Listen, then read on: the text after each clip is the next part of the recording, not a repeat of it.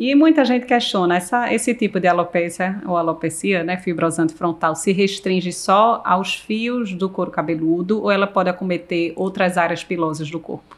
Então, não se restringe, gente, ao couro cabeludo. A gente precisa ficar muito atento a isso, principalmente em relação às sobrancelhas, né? Perfeito, Porque, gente. assim, as sobrancelhas, elas são frequentemente acometidas, tá?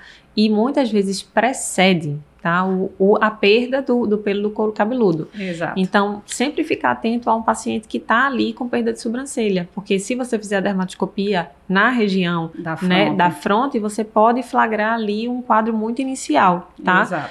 E é o que a gente sempre fala, assim, para o paciente, é, quando tiver perda de sobrancelha, sempre procurar dermatologista, Sim, né? sim. Porque a gente vê com frequência o pessoal, pessoal indo fazer micropigmentação sem ter nenhuma avaliação. Sem ter um né? diagnóstico do porquê. Não, às vezes não é só questão estética, porque sempre teve a sobrancelha fininha, ralinha, né? De repente a paciente começa a perder, não volta a crescer e vai simplesmente chega com micropigmentação. Eu brinco no consultório, quando vem com a sobrancelha micropigmentada, opa, deixa eu examinar Deixa logo eu olhar essa fronte aqui. e esse É. cabelo. Porque pode ser que tenha alguma, alguma patogenia, alguma doença, né? Alguma condição de base que tenha feito com que ela tenha se incentivado a fazer micropigmentação. Então, a área de sobrancelha sempre vigiar, notou uma madarose, uma perda mais cicatricial da área, olha a testa, olha essa fronte e olha o couro cabeludo, né, Virginia? Mas Isso. além das sobrancelhas, outras áreas do pelo, de pelos corporais ou da face podem também ser afetadas? Com certeza, não é tão frequente, né? Cílios é super raro, mas pode acontecer. E é, perder pelos em outras áreas, axilas, virilhas, nos membros, também podem,